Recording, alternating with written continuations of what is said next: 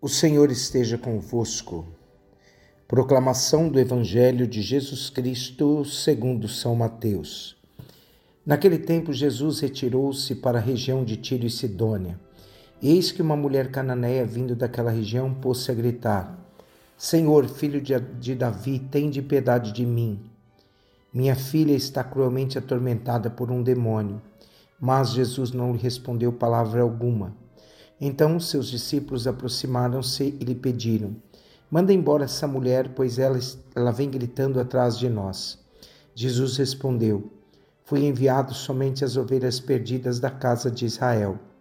Mas a mulher, aproximando-se, prostrou-se diante de Jesus e começou a implorar: Senhor, socorre-me. Jesus lhe disse: Não fica bem tirar o pão dos filhos para jogá-los aos cachorrinhos. A mulher respondeu e insistiu: É verdade, Senhor, mas os cachorrinhos também comem as migalhas que caem da mesa de seus donos. Diante disso, Jesus lhe disse: Mulher, grande é a tua fé, seja feito como tu queres. E desde aquele momento, a sua filha ficou curada. Palavra da salvação. Meus irmãos e minhas irmãs, antes de falarmos dessa linda história de de fé dessa mulher cananeia, nós não podemos nos esquecer. Hoje nós estamos celebrando o nosso querido cura de Ars, São João Maria Vianney, é o padroeiro dos, dos sacerdotes, de todos os vigários. E São João Maria Vianney, ele nasceu em Dar, Dar, na, em 1786, na França. Ele foi um homem camponês, homem rude, foi proveniente de uma família simples, religiosa, um homem que viveu o seu chamado a Deus, né? É, foi convocado para servir na guerra, né? Mas esse homem, São João Maria Vianney, ele ele não vai servir o exército, né? Ele é colocado como vamos dizer, como uh, um desertor, né? Ele chegou a ser um desertor do exército e um dia São João Maria Vianney ele foi uh, se ingressar no seminário, né? Como ele era um cristão íntimo de Jesus, servo de Maria, ele tinha uma vida penitencial muito grande. Então, São João Maria Vianney era um homem simples na sua forma de ver, e somente graças à vida de piedade é que ele conseguiu chegar ao seu sacerdócio, né? E, e por, porque não acompanhava intelectualmente os outros meninos, né? as exigências dos estudos de latim, filosofia e teologia. Era um homem profundamente simples, né? Começou a ler e escrever com 18 anos de idade. E o que que hoje nós devemos aprender? São João Maria Vianney ele é ajudado por um antigo amigo vigário. Ele conseguiu se tornar sacerdote, aceitando ser pároco de uma pequena aldeia pagã chamada Ars.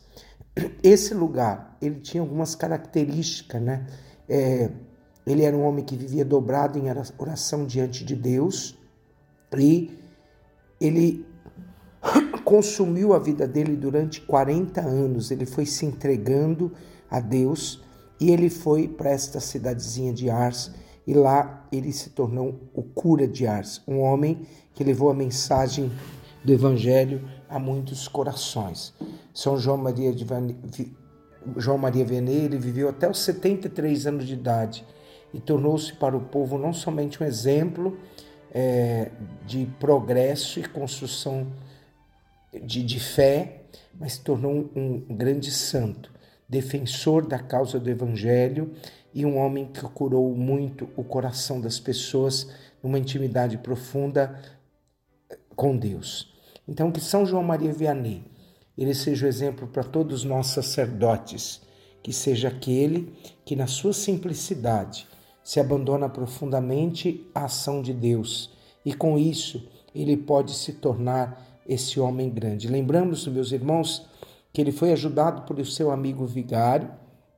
E Ars era, era uma cidade pagã, uma cidade cheia de cabarés, de vícios, bebedeiras, e lá ele se torna uma referência na vida de muitas pessoas. Que São João Maria Vianney olhe por cada um de nós. Hoje, meus irmãos, o Evangelho que nós ouvimos, ele fala para nós uh, de Jesus indo né, em Tiro e Sidônia, uma região pagã. E lá, é, o que que o, o evangelista quer nos ensinar? Primeiro, que ele quer colocar o nosso coração que Jesus leva o evangelho aos pagãos. Jesus vai viver uma experiência com a mulher, que ao vê-lo, ela cai ao chão diante do Senhor. E o que que aconteceu? Jesus abre esse diálogo com essa mulher. A mulher se ajoelha diante do Senhor e pede pela cura da sua filha. A primeira atitude dessa mulher em adorar revela que ela prostra-se diante do Senhor e o adora. Ela vê a divindade em Jesus. Isso nos ensina, meus irmãos e minhas irmãs, muitas coisas. Ela se dobra porque ela tem fé e ela reconhece aquilo que talvez falte em muitos de nós, uma reconhecer Jesus como único Deus e o Deus que é capaz de mudar a vida dela. Então, nesse diálogo, Jesus olhando para ela, ele diz: é, não cabe tirar ao pão dos filhos para dá-los aos cachorrinhos. É muito, parece uma palavra muito forte, mas havia um costume muito grande naquela época. Todos os pagãos, os cananeus, eles eram chamados naquele momento, né? Eles eram chamados de cães, mas como uma forma de que o cão ele não é capaz de mudar de vida, né? Então, Jesus, ele chama aqueles cristãos pagãos, né? E os pagãos, eles são naquele momento pessoas que não acolheriam a palavra de Deus. Então Jesus diz: Não cabe tirar o pão dos filhos para dá-los aos cachorrinhos. Né? É... Mas a mulher, olhando para o Senhor, ela vai dizer: é... Mas pelo menos os cachorrinhos comem as migalhas que caem da mesa de seus donos. Para nos ensinar, meus irmãos e minhas irmãs, que Jesus quer, ela pede a cura. O pão alimenta a vida. Jesus é o que alimenta a vida de todos nós. Jesus é o pão da vida. E ela reconhece Jesus como esse alimento verdadeiro. Então, ela se abandona no Senhor. Ela não é do povo eleito, aquele povo que tinha sido chamado por Deus. Ela não é da nação escolhida de Israel. Ela não é uma mulher que está nas igrejas todos os dias. Ela não era uma mulher que vivia buscando celebrações ou vivendo uma vida de espiritualidade.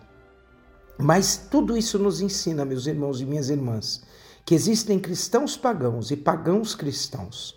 Precisamos viver com uma fé autêntica, da mesma forma como essa mulher. Nós que estamos na igreja, meus irmãos, nós precisamos aprender a ter uma fé muito mais autêntica nesse Deus. Jesus vê a bondade naquela mulher. O homem vê a face e Deus olha o coração. E Jesus vê o coração daquela mulher e vê que muitas coisas são boas nela. Além de tudo, era uma boa mãe. Então ela reconhece em Jesus, não era batizada na fé do povo judeu daquele momento, mas ela tinha uma fé muito mais autêntica do que muitos e até muitos de nós nos dias de hoje. O que faz ela conseguir a graça diante de Deus é uma humildade diante de Deus e não uma autossuficiência. Nossa experiência real de Deus estará sendo autêntica quando nós permitirmos que seja quebrado dos nossos corações todo o nosso orgulho, toda a nossa prepotência e toda a nossa vaidade.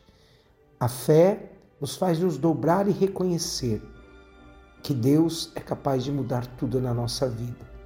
Que nós, meus irmãos e minhas irmãs, aprendamos com essa mulher a vivermos profundamente e muito mais profundamente a nossa fé a partir do conhecimento que nós já temos de Jesus. E que desça sobre vós a bênção do Deus Todo-Poderoso, o Pai o Filho e o Espírito Santo. Amém.